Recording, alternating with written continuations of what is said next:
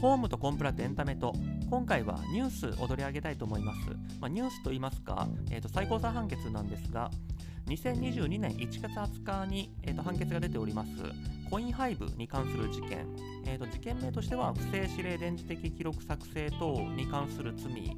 に関する裁判なんですけども、まあ、いわゆるウイルス作成に関する罪、えー、とコンピュータウイルスに関する罪ですね。えーと、ざっくりと概要を述べますと、えーとまあ、詳しくは後ほどまた述べますけども、えーと、コインハイブという、えーとまあ、サイウェブサイトを閲覧している人の、まあ、コンピューターのリソースを使って仮想通貨のマイニングをするサービスっていうのが、まあ、ネット上で配られておりましてそれを日本で使ってた人たちが、えー、と警察からコンピュータウイルスを作ったんじゃないか。つまりえーと、そのサイトを見てる人たちは気づかないうちに勝手にマイニングにコンピューターを使われてるってことで不正な指示が出てたということで、えーと、コンピュータウイルスに該当するんだということで、えーとまあ、逮捕・起訴されたっていう事件がありまして、えー、と今回そのうちの1人の方がこれはコンピュータウイルスなんかじゃないんだと,、えー、とちゃんとしたものなんだということで、えー、と争ってきておりまして最高裁は最終的に、えー、とコンピュータウイルスではありませんと,、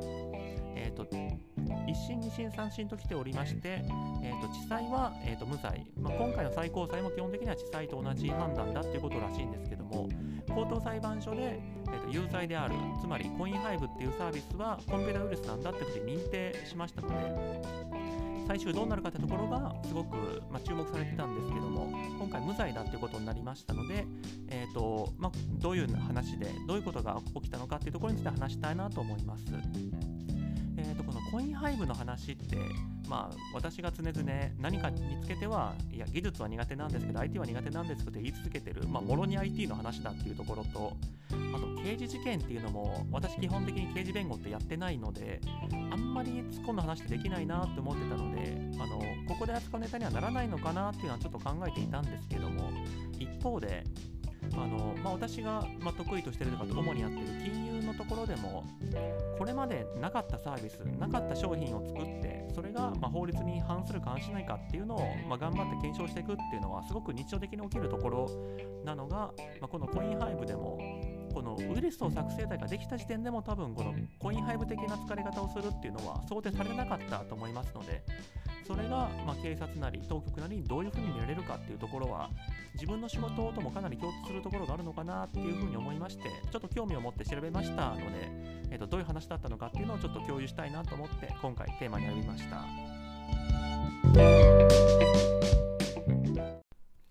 まずどういった話だったのかっていうその背景についてお話していきたいなと思うんですけどもこのコインハイブって言いますのは、まあ、外国にそういうプログラムを作った人がいるんですけども、えー、とこれは JavaScript で動くものであると。JavaScript っていうのは、まあ、ウェブゲームなんかでもよく使われるプログラム言語、まあ、プログラム言語と言っていいんだと思うんですけど、の一種で、えーとまあ、その形式自体はよく使われるものなんですけども、えー、とブラウザを開いたら、まあ、勝手に読み込んで、えー、とその内容に従った処理をするってことなんですが、今回このコインハイブを仕込んだ JavaScript、ウェブサイトはどういう処理をするかって言いますと、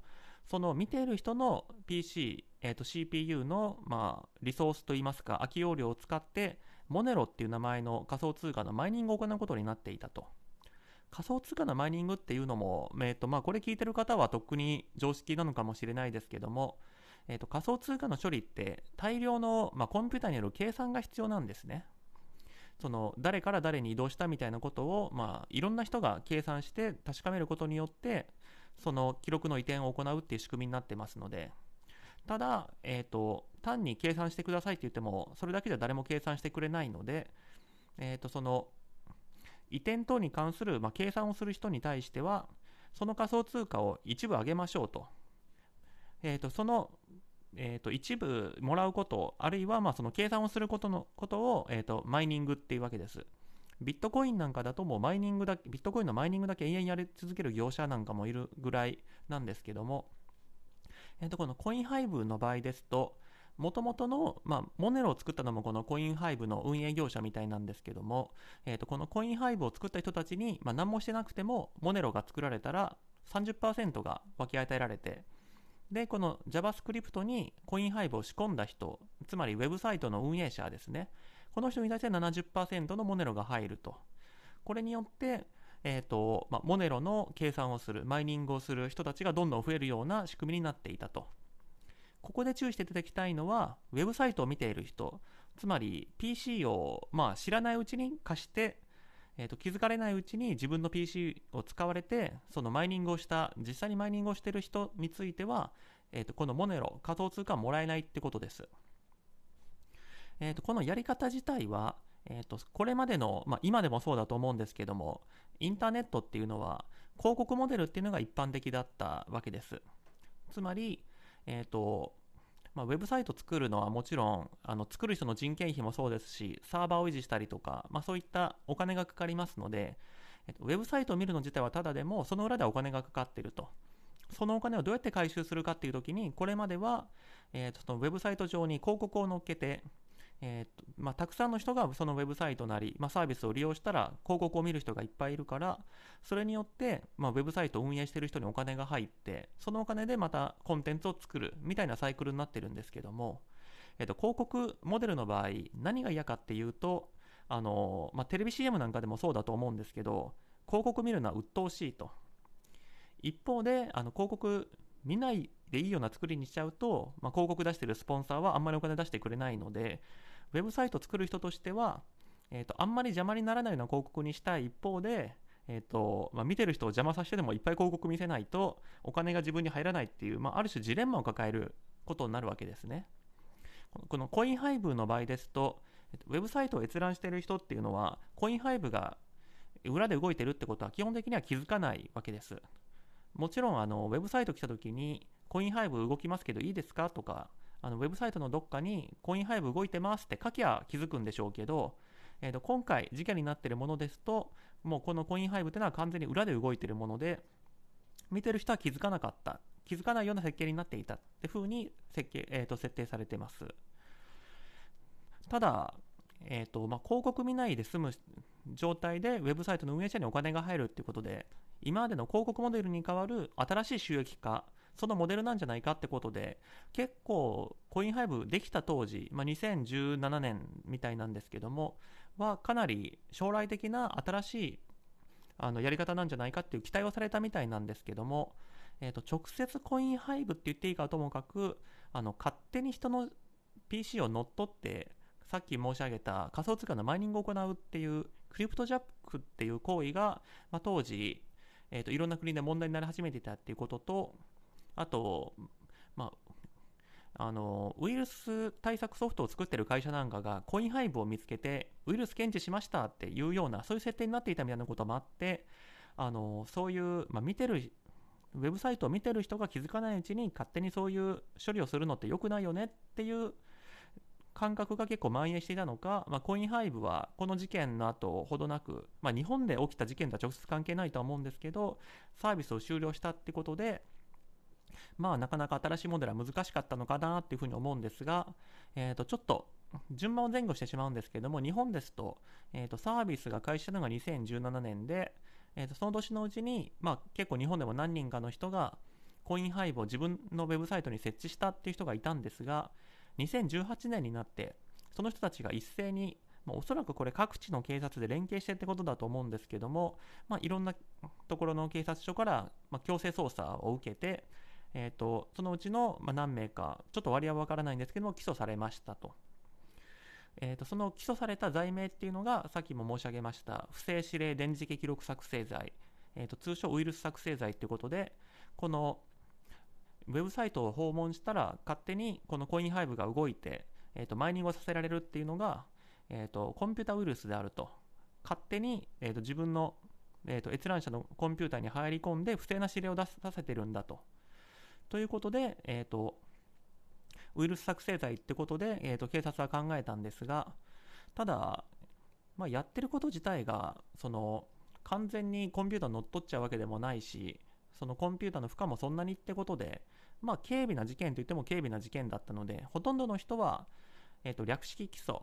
うんと裁判所に行かずに、えー、と早めに罪を認めますって言ったら、まあ、詰める手順なんですけども、その略式起訴の中で罰金10万円ってことでもう事件を終わらせていったっていうのがほとんどだったんですが、えーと、本件、この最高裁判決の被告人は、まあ、自分がもともとそのインターネット関係ウェブデザイナーってことらしいんですけどもそういった仕事をされてた方なのでちょっとそれ技術的に辻褄合わないんじゃないですかっていうふうに、まあ、かなり違和感を持たれたのかなとあの、まあ、弁護士が作られた資料なんか読んでるんですけども、まあ、そういうふうに思いますので、えーとまあ、裁判で争うってことに決めまして、えーとまあ、冒頭にも述べました一審地裁判決高裁最高裁といって最終的には無罪になったっていうのが、まあ、事件のあらましです。えーと、事実として何が起きたかっていうのは今説明した通りなんですけどもじゃあ法律、えーと、このウイルス作成剤っていうのがどういうものかっていうところなんですけどもこれは、えーと、まず条文を読み上げますと人が電子計算機を使用するに際してその意図に沿うべき動作をさせずまたはその意図に反する動作をさせるべき不正な指令を与える電磁的記録を、ま、作ることがこのウイルス作成剤に当たると。まあ細かく言うと強要性とかまあそういうそれを人に渡したのかみたいなところの論点もあるんですけど、えー、と主にこの裁判で争われたところは、えー、と前段のその意図に反して反した動作をさせる。意図に沿った動作をさ止める。っていうところ。ここが反意図性って言われてるんですけども、えー、とその意図に反した行為をさせているか。意図に反した行為だったか。ここがまず1つ目の要件で。もう1つ目の、えー、と不正な指令を与えるっていうところ。ここは、えーと、不正性というふうに呼んでるんですけども、この2つを満たしたら、この2つを満たすプログラムだったら、えーと、ウイルスに該当するんだと法律上決まっているわけです。ただ、えーと、本人がこう望んでる、えー、と意図の通りに動いてるのに不正なプログラムってことはありえないですので、つまり範囲と性、不正性って2つあるんですけど、論理的には、えー、と意図に反する範囲と性が認められて初めて不正性えーと、その動きが不正なものか不正じゃないと言えるかに進んでいくそういう、まあ、順番にはなっております。で、えーと、結論から言ってしまうと弁護士側としてはいろいろと争ってはいたんですけども、まあ、ただやはり弁護士っていうのは、まあ、被告人にとってベストな主張をするっていうのが大事ですのでもう全部の要件は当てはまらないこの人は完全に無罪なんだって言うべき立場なのかもしれないんですけどえーと、範囲と性のところについては弁護士側としては、えーと、意図に沿った、えーと、プログラムなんだっていうふうに主張したんですがここはもう裁判所は全部、えー、と範囲と性については認められると。このコインハイブが動いた、えー、と動き方っていうのはそのウェブサイトを閲覧している人の意図に反した動きなんだ。ここまではみんな認めてると。ただ次のステップですね。それが不正な動きだったかっていうところについて、えー、と見解が置かれておりまして。えー、とちょっと地裁と高裁でも基本的にはロジックはまあ細かくは違うんですけども大雑把には多分一緒でして、えー、とその不正な動きによってそのその人たちに、えーとまあ、見てる人たちに不利益が生じたかどうかっていうところっていうのを結構見てるようです。えー、と考え方としては最終的には、えーと、最高裁は地裁と同じ立場を取ったっていうことですし、えーと、高裁は有罪にしたんですけどもその中身を見ると検察側が言ってることとかなり近いみたいなので、えーと、3つのグループに分かれてるってことみたいですつまり被告人弁護士の意見、まあ、これは結局採用されなかったんですけども、まあ、弁護士が言ってる意見と最高裁と、まあ、地裁が言っている意見と検察と高裁が言っている意見この3つに分かれてえー、と最終的には、まあ、ある種その中央真ん中の意見だった、えー、と地裁最高裁の意見で残ったってことなんですけどもじゃあ最高裁はどういうふうに考えたのかっていうと結構ロジックとしてはシンプル、まあ、高裁判決なんかに比べてもかなり文章が短いのでなんかささっとあっさりと言ってるなっていう感じがするんですけども、えー、とさっきも申し上げました通り範囲と性このコインハイブっていうのがウェブサイトを見てる人の意図した通りの動きをさせない。まあもちろんあのウェブサイトを見てる人は自分がマイニングしてるなんて気づかないと思いますので、ここについては範囲と性というところで認定してるんですけども、一方で不正かどうかっていうところについては、これは不正じゃないと。え、ー、と、意図に反した動きかもしれないけども、あのウェブサイトを運営している人が収益を得ようとするってこと自体は別に問題がないことだし、その実際の負担、えー、と損失としてもまあ、大したコンピュータ上の負荷が生じるってわけじゃないし、えー、と一般に広く認められている、えー、と冒頭申し上げました通り、今の、まあ、ウェブインターネットの世界っていうのは広告モデルで基本的に成り立っているところが多いんですけどもその広く認められている広告っていうのと,、えー、と実際の負担やってることって変わらないでしょうと。だから社会的に広く認められている範囲の負担しか与えてないと。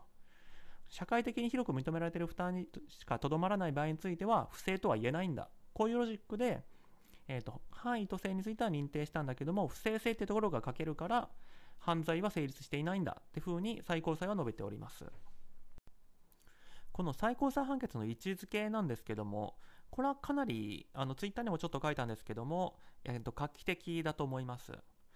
高裁高等裁判所で有罪が出てるものをその最高裁でひっくり返すっていうのもまあ結構珍しいと思いますしその小法廷で5人全員一致、えー、と補足意見も反対意見もなしっていうところで、えー、と高等裁判所、まあ、高等裁判所の裁判所ももちろん結構偉い人たちがいますのでその人たちが頑張って考えた理屈っていうのを全くその一別もしないというかそこにあの高裁の理屈がある程度通ってると思うんだったらあの最高裁でも意見が割れたりするでしょうしあるいは、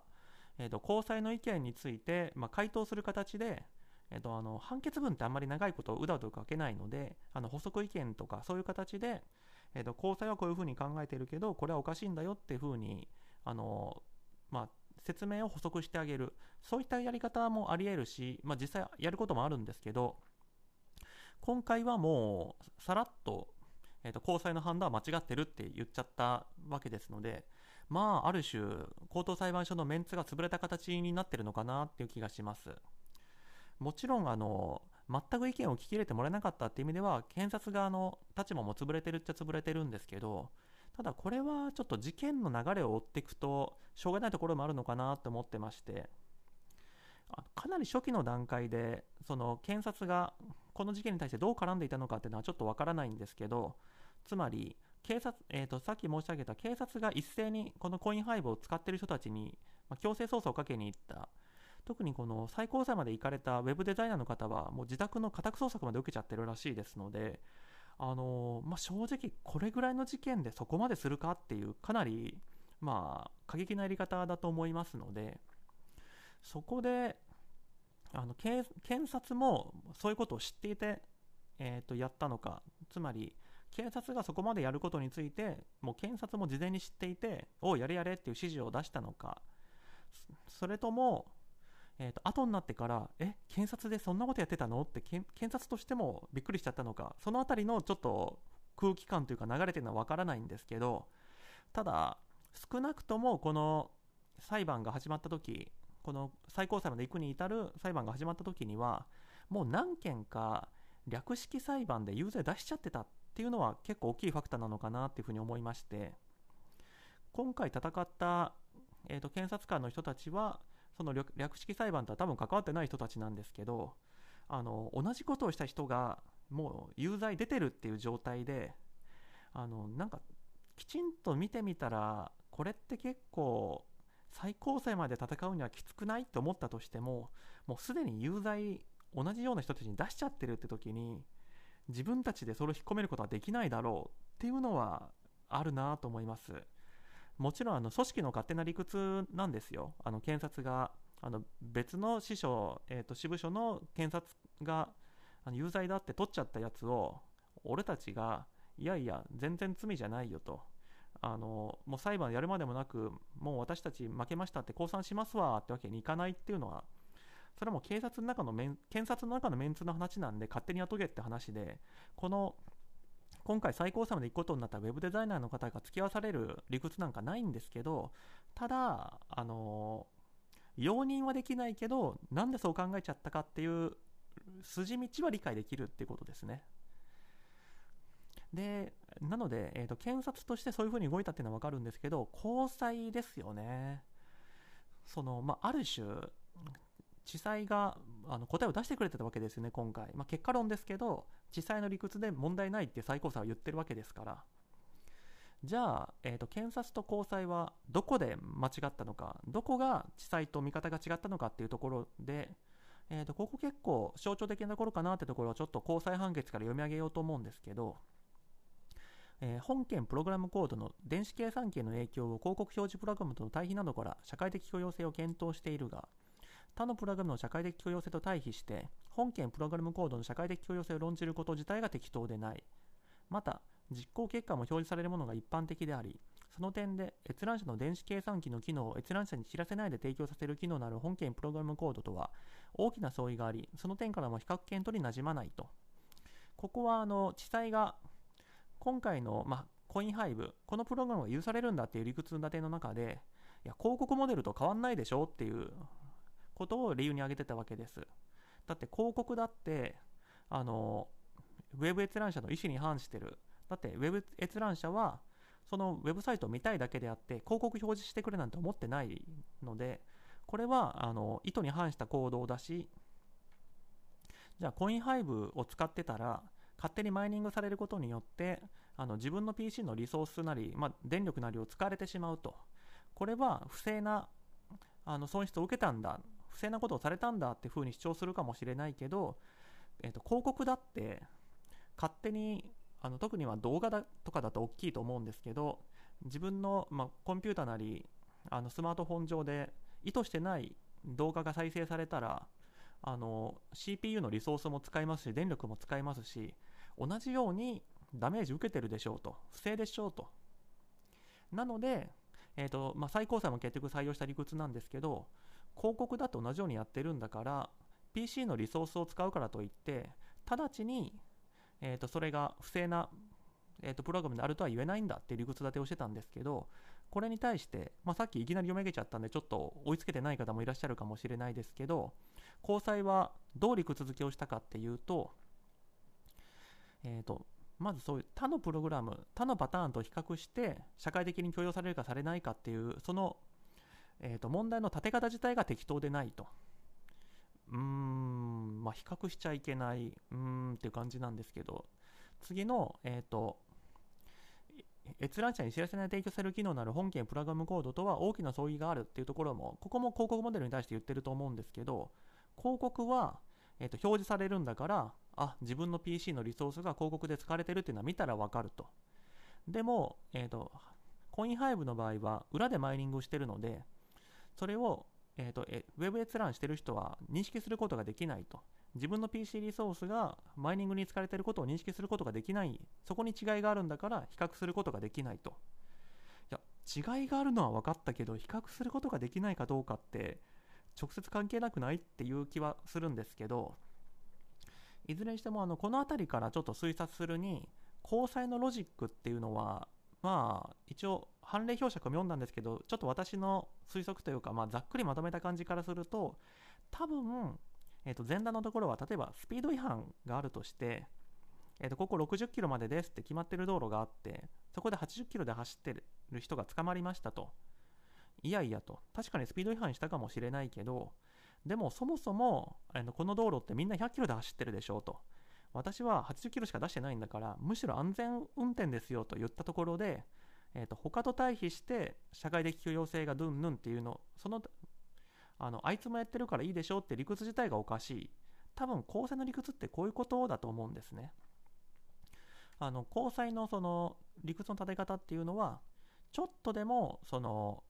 ウェブ閲覧者の人に対して、まあ、損失が生じるようなことが起きたら、それはもう不正性を満たすんだっていうようなロジックで言ってますので、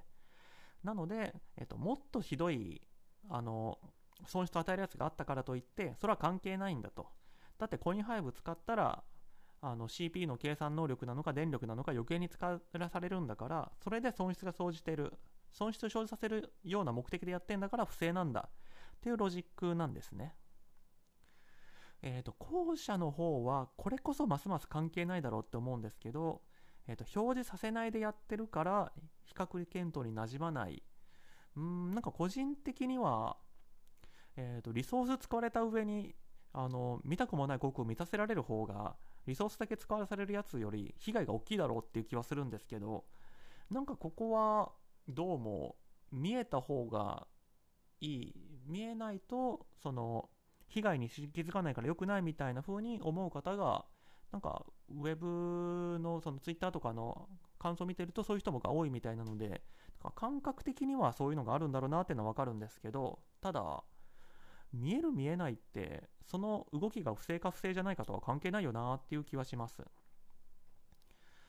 あのもともとこれが何のためにあるかっていうところなんですけどあのまあコンピューターに対する社会一般の信頼を守るっていうのが、まあ、法律上のその保護法益らしいんですけど、えーと、ただ地裁も最高裁もやっぱりとはいえ実際にそのコンピューター使われてる人が損を被ったかどうかっていうのも大事だよねっていう見方をしていてでその意味からするとやっぱりあの同じように負担をかけるものがいっぱいある中でこのマイニングだけ特に取り上げてダメだっていうのはおかしいでしょっていう理屈があるんが通るんじゃないかなって気がします。その意味ではやっぱりこのマイニング勝手にマイニングされるってことに対する拒否反応あの感情的ななんか気持ち悪いあの見えないところで特にやられてるのが気持ち悪いっていうそういうのが前に立ってるってところをやっぱ規定できないんじゃないかなっていう気がしてその検察側の意見としても高裁の意見としてもいやマイニングはやっぱり広告とは違うでしょダメでしょうっていうそういう感覚論でやってんじゃないかなっていう気はちょっとするんですね。この高裁判決でやっぱり気になるのはあのまあその比較して論じることが適当でないと比較対象でなじまないっていうのはまあいいとしてであの裁判ってのはあくまで今回の件に対して有罪か無罪かを決める話なんで別に広告モデルがどうかっていう話はしなくてもいいんですけどただやとはいえその理屈だったら広告も違法になっちゃうよねっていうことに対して、まあ、検察なり高裁の裁判官がどう考えてるのかっていうとちょっと乱暴な判決だなっていう気はします。いやこれ素直に高裁判決読んじゃうとあの広告モデルもそうですし裏でその解析ソフトとか仕込んでるのもあのコンピュータウイルスってことになっちゃうのでじゃあ世界中コンピュータウイルス蔓延してんですか？ってことになっちゃいますからね。そこに対して高裁はいやあの勝手に動画を表示するのもこれもコンピュータウイルスなんだっていうことをまで腹くくってもうそこまで射程広げるつもりで判決出してのかっていうといやとりあえずコインハイはダメだよねみたいなそこまで覚悟なく言ってんじゃないかなっていう感じはちょっとします。で、えー、とまたちょっと違った角度なんですけど最高裁が、まあ、最終的に OK 出したのは広告モデルとの比較の上で、えー、と今回のコインハイブ、まあ、この被告人の人が使っ、えー、と設定したコインハイブの設定ですとあのどれぐらい CPU に負荷をかけるかっていうのはどうもあのウェブサイトに設定、コインハイブを置いた人側で設定できるみたいなんですけど、その実際の、まあ、負担としても、まあ、広告よりもと同じぐらい、あるいは少ないからっていうのを理屈に挙げていて、このあたり、まあ、ちょっと話が飛んじゃうんですけど、えー、となんか正確な用語あったと思うんですけど、理想的な被告人だったんだなっていうのはちょっと思いますね。えーと、理想的な被告人、模範的な被告人とか、なんか昔僕のゼミの先生が言ってたんですけど、ちょっと用語忘れちゃったんですけど、あのそういう言葉があって、今回のウェブデザイナーの方、それに当てはまったから勝ち取れたっていう要素も、まあ、なくはないのかなっていう気がしていて、えー、とこの理想的な被告人、まあ、自分で出した言葉を説明せずに言うのもあれなんで、えー、と私が大学の時の授業で習ったのは、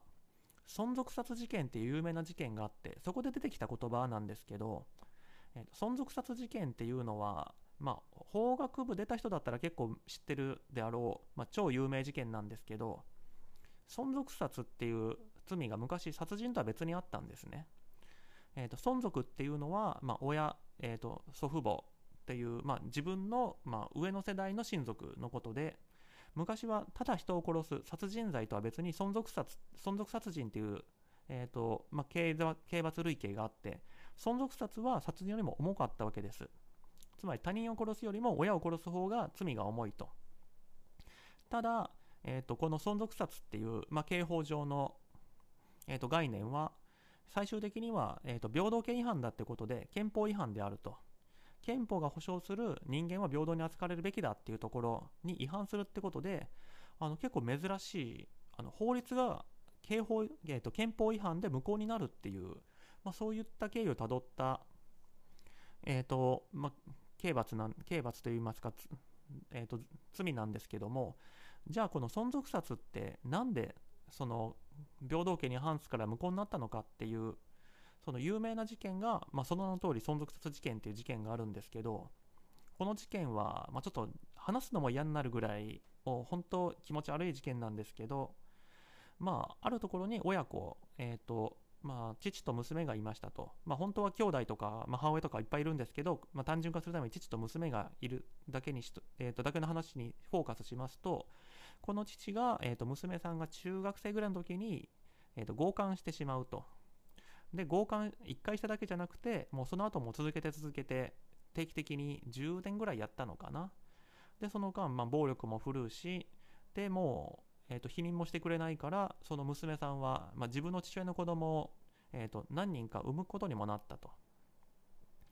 でただ娘さんはあの逃げたいんだけども、まあ、そういった支配下に置かれて逃げられないっていう状況がずっと続いていたんですがあの、まあ、大人になって20代になってから自分、えーと、やっと恋人を見つけてもう父親の支配から逃げてその人と一緒に暮らしていきたいっていう風になったらもうついに父親はお前は一生俺のもんだと。そんな他のところに行くぐらいだったら、あの、お前もお前の子供も殺してやるみたいな、もう、まあ、娘に対してもそうですし、その殺すって言ってる、その娘さんの子供も孫じゃなくて自分の子供なのに、もう本当とんでもないやつだなって話なんですけど、それを聞いて、で、しかも暴力を振るわそうになったので、この娘さんはとうとう、あの、父親を殺してしまうと。まあ、ひどい話ですよね。実の父親に強姦された上に暴力を振るわれてであの自分の幸せを見つけたと思ったらもうそれを邪魔してやるとお前の子供を殺してやるってまで脅されてっていうわけですからまあ結構日本中でその女性に対するその同情が集まった事件らしいんですがただこの存続殺っていう事件、えー、と刑罰は普通の殺人より重いので、えー、と先に父親が手を出してきたんだからえーとまあ、それに対する防御ってことで、まあ、正当防衛にはできないにしてもあの殺しちゃってるので過剰防衛ってことにしてなんとか執行猶予をつけようってふうにしても、えーと、存続殺っていうのはすごくもともとの刑罰が重い。確か、えーと、死刑と無期懲役しかないもうほんとめちゃくちゃ重い刑罰、えーと罪がの犯罪なのでどれだけ頑張って刑を軽くしようとしても必ず実刑がついてしまう、えーと、執行猶予がつけれないってことになって、えーと、最終的にはこの存続殺っていうのが、えーと、平等権違反であると。つまり普通の人、えー、と他人を殺した場合と自分の父親を殺した場合で、えー、とその執行猶予がついたりつかなかったりするっていうのは平等ではないと。だって父親であろうとこんな悪いやつもいるじゃないかと。それがあの普通の他人を殺した場合とそこまで差をつけられる言われはないだろうってことで憲法違反ってことになったんですがただ、えー、とここでやっとその理想的な被告人に帰ってくるんですけどこの存続殺が憲法違反っていう結論は多分この女性が被告人じゃなかったら出なかったよなと。だってそれまで実際にこの存続殺でなもう何百人何千人とあの重い罪で裁かれてるわけですからそれまで誰も、えーと自分の親を殺すことが他人を殺すよりも重い罪だってことに対して疑問を持ってなかったわけですからあの本来的にはこの存続殺っていうのはもともと平等権違反だったのかもしれないけどそれをあらわにする浮き彫りにするにはこの、えーと、かわいそうな娘さんっていう被告人が必要だったということですね。まあ、これが理想的な被告人っていう言葉、まあ、私が大学の時習った、えー、言葉なんですけども今回のウェブデザイナーの方っていうのもえーとまあ、この方は前科前歴がなくで実際に、えー、と設定したそのコインハイブにおける CPU の負荷っていうのも広告よりも低いしあと、まあ、それで儲けようってしたかっていうと、まあ、どっちかというと実験としてこういうの面白いねってやってみただけで、まあ、実際に儲けも出てなかったってことですしあの、まあ、ウェブ閲覧者の方から勝手にそういうことやるのはどうかっていうふうに言われてもう警察が入ってくるはるか前に自主的に撤去してたっていうまあこの人罰するのおかしくないっていう要素がいっぱい揃った人だったわけです。なのでもしこれがそのもうコンピューターを乗っ取ってしまうような形ですごい負荷が高い状態でコインハイブを設定していた人だったりですとかあともう実際それでボロ儲けしていて例えばなんだろうこのウェブサイトに対して毎日100万人の人が来るからあの負荷が低いかもしれないけどもうコインハイブでザックザックマイニングができてめっちゃ儲かってたって人だったりしたら果たしてこれ同じ結論になったんだろうか？っていうふうに考えていくとまあ今回のウェブデザイナーの方もあのまあ弁護士の戦略とかもあるかもしれないですけど本件の無罪判決を勝ち取るためには理想的な被告人だったっていう側面はあるのかなっていう気がします。じゃあこの最高裁判決を受けて今後どうなっていくのかっていうところなんですけども、えー、とこの判決はあくまでもあの今回の件に限ってはつまり、えー、と広告段階でもはるかにその CPU を使ってる率が低いからとかそういうところの理由にして無罪だって言ってますのでそこの条件が変わっていったらあの有罪になるってことはありえるのかなっていうふうに思います。ただ、まあ、まあ刑事の話はしないって言ったものの本件はまあかなりひどい話だなっていう気はしていて特に、えー、とこのウイルス作成罪っていうのがもともと EU が主導で作っていたサイバー犯罪条約っていうのがありまして、えーとまあ、世界中であのサイバー犯罪って国境を越えるやつですからそのサイバー犯罪を世界中で止めるために、まあ、条約を作ってその条約締結国は各国でこういったサイバー犯罪を取り締まるようにしましょうっていう条約なんですけど、まあ、日本は結構早めに入ってたんですけどそのサイバー犯罪を実際に国内で犯罪にするための法律っていうのがなかなかできてなかったんです。で、えー、と実際にできたものについてはあの、まあ、これは結構いろんな人が批判してるんですけどサイバー犯罪条約よりもちょっと広くないっていうところですね。つまり、えーと、そのサイバー的な活動をする人に対して過剰に抑圧的になってないかってところが、まあ、法律ができたところは気になってたわけです。具体的に言うと、えーとまあ、さっき申し上げましたようにここでいうウイルス作成罪っていうのは、えーとまあ、範囲と性、えーと、意図に反した形で不正な動きをするそういったプログラムを作ったら、まあ、ウイルスだって言ってるんですけど、えーと、今回の判決でも争点になったみたいに不正な動きって何やねんっていうのがすごく曖昧であるともともとのサイバー犯罪条約ですとそこは例示されてたんですね、えーとこういった動きこういったプログラム、こういった動きをさせるプログラムっていうのが不正な動きをするプログラムであり、ウイルスであると。そこの例示をあえて取っ払って、日本の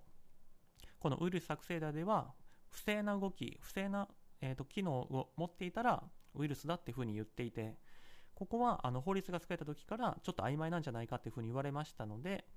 えーとまあ、この犯罪をもってして、まあ、ソフトウェア開発に悪影響を与えないようにしましょう。悪影響を出ないように注意しましょうっていうふうに付帯文書、まあ、そういった注意書きがついた上で法律ができたっていうのに、まあ、今回警察は、まあ、最終的に最高裁でひっくり返されたっていうその、まあ、結果論のところはあるんですけどとはいえあの途中私がまあ批判しました通りあの広告とかあとまあ広告は見えてるから違うっていう理屈があるとしてもアクセス解析と比べたら、アクセス解析ってあれ完全に裏で動いてるものですし、あの、ウェブ閲覧してる人にとっての利益には何にもならないので、そこの関係を考えずに、とりあえず、あの、文言上見たら、まあ、不正な動きをしてる、意図した動きをしてるんだから、家宅捜索しちゃえっていうのは、それはサイバー犯罪条約もそうですし、その付帯文書でついていたソフトウェア開発に悪影響を与えないようにっていうその趣旨からするとあの、まあ、ちょっと左翼的な言い方で好きじゃないんですけどあの国家権力の暴走としか言いようがないんじゃないのって気はちょっとしますね。特に日本だと、まあ、この手の事件だと必ず話題に上がるウィニー事件、えー、っとまあ、あれの教訓も生きてないなっていうところがあって、まあ、今回あの捕まった方は別にコインハイブを作った人じゃなくてそれを自分のウェブサイトに置いた人なのであのビニーチ家の金子さんぐらいその損失化っていうと、まあまあ、あの今回のウェブデザイナーの方悪く言う意味ではないんですけどもあのちょっと違うかなと思うんですけど、まあ、金子、えーと、あの人は教授だったのかな博士だったのかな、まあ、あの方は結局ウィニー事件のせいで人生の大半をそっちに費やされてしまったっていう、まあ、ちょっと残念な結果にもなってしまいましたのであの本当に天才プログラマーだったらしいですので。そこを考えていくとなんかちょっと警察の得点稼ぎみたいなやつに巻き込まれちゃったっていうのはなんかこの個人として最高裁まで付き合わされたこの被告人の方が気の毒だっていうだけじゃなくて国家的な損失っていうのもあるんじゃないかなっていう気はちょっとしますね。じゃあ今後あの最高裁で無罪だって出たところだしじゃあ大手を振ってコインハイブ使っていいのかっていうとこれはさっき申し上げたようにとはいえ今回は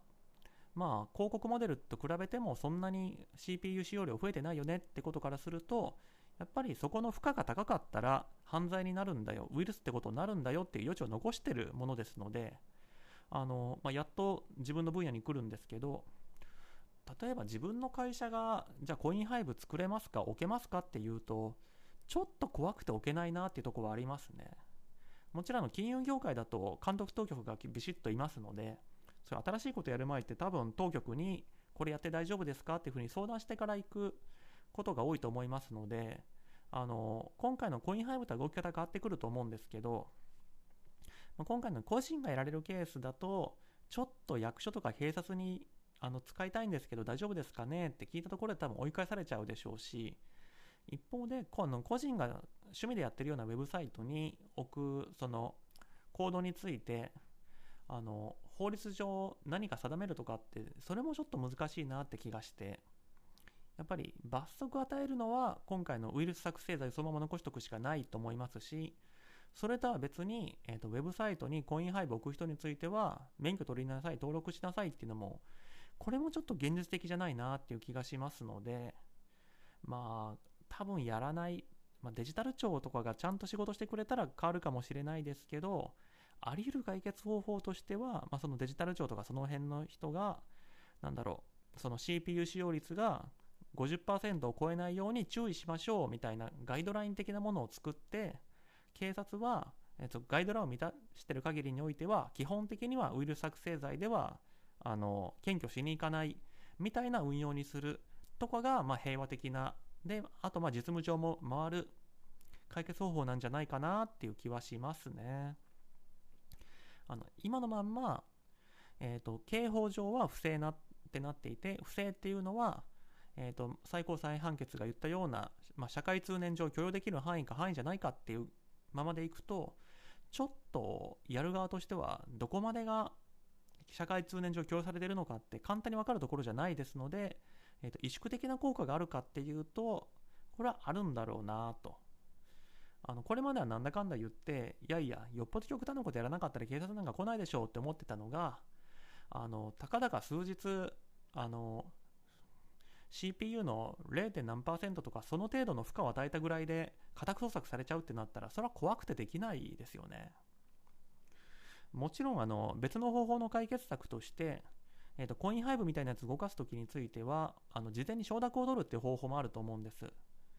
あのウェブサイトのクッキーなんかについては、まあ、これ多分 GDPR、えーと個人情報保護法の関係だと思うんですけどあの、まあ、個人情報を収集するときには同意を取りましょうみたいなルールが最近厳しくなってますので、日本でも4月であの法改正しますし、そのあたりなんで全然別の話にはなってくるんですけど、えー、と今回のコインハイブみたいなものについても先に同意を取るっていう仕組みにする、そういう手もなくはないと思うんですけど、ただ、まあめんどくさいですよね。あの、それみんなやり始めたら、例えば、ウェブサイト見てるときに、えー、とここでは動画が表示されますが表示してよろしいでしょうかでいいえって選んだらあなたにはこのサイトを閲覧する権利がありませんって言われたりするとかもうめんどくさいですよね。同じようにそのまあコインハイブだけだったらいいけど、えー、と今回みたいなその本人が意図しない歓迎しない機能を裏で走らせるものについては同意を取りましょうっていう実務が定着しちゃうともうあるウェブサイトを訪問したら4つも5つも同意しなきゃいけなくなるみたいな風になってくるとそれはあの、まあ、ウェブサイトの有用性自体を下げてしまうものだと思いますので、まあ、その辺りを考えても最高裁はやっぱりこれってあのよっぽど煩雑でなければあの、えー、と社会的に許容できる範囲だってことで罪にはしないんだ。そういうアプローチを取ったこと自体はあの全然いい話だと思うんですけど、まあ、もちろんあの裁判長は刑法の大家である山口敦大先生ですのであのもうめちゃくちゃ頭いいっていう評判の方ですのでちゃんと考えてでやってると思いますからあの最高裁の判決がいい悪いの私が論評する立場じゃないんですけどただやっぱりあのよく考えられた判決だなっていう気はしますね。ただ、えーと、ちょっと話が前後してしまうんですけどもとはいえじゃあ多少負荷が高いそういう処理システムを組み込んでいいのかとか考えていくと、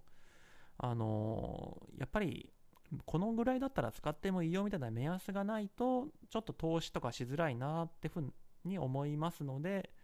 なかなかその広告モデルに代わる新しい、つまりみんなが休んでる、遊ばせてる CPU の容量を使って、えー、と何か新しいことができないかっていうものについては、ちょっと、あの追い風じゃないや、向かい風になっちゃったなっていう気はしますね。というわけで、まあ、コインハイブについてお話ししました。今回は初めて、まあ、最高裁判例の解説っていう形で進めてったんですけども、まあ私みたいなその生半可な法律家が恐れ多いことをしてもいいのかっていうのは思わないではなかったんですけども、とはいえやっぱり、まあ、まあ、ツイッターですとか、あのウェブのに出てくる意見を見てると、まあ、百花繚乱といいますか、まあ、いろんな意見が出てくること自体はいいと思うんですけども、ただ、基本的なその理解といいますか、いやいや、そもそもえー、の裁判所はこういう理屈でこういう結論を出したんですよみたいなところってあの私はもう仕事に慣れてるんで元の判決文読むのって全然苦にならないんですけどもニュースだけ見てる人ってなかなかそこまで突っ込むのって難しいと思いますので誰かが読んで、まあ、多少不正確かもしれないけど音声で言った方がまあ入りやすいのかなっていうところでは一応それなりの付加価値はあるのかなっていうふうに、まあ、自画自賛しつつあの今日のところは終わろうと思います。はい、あの今までどうもご清聴ありがとうございました。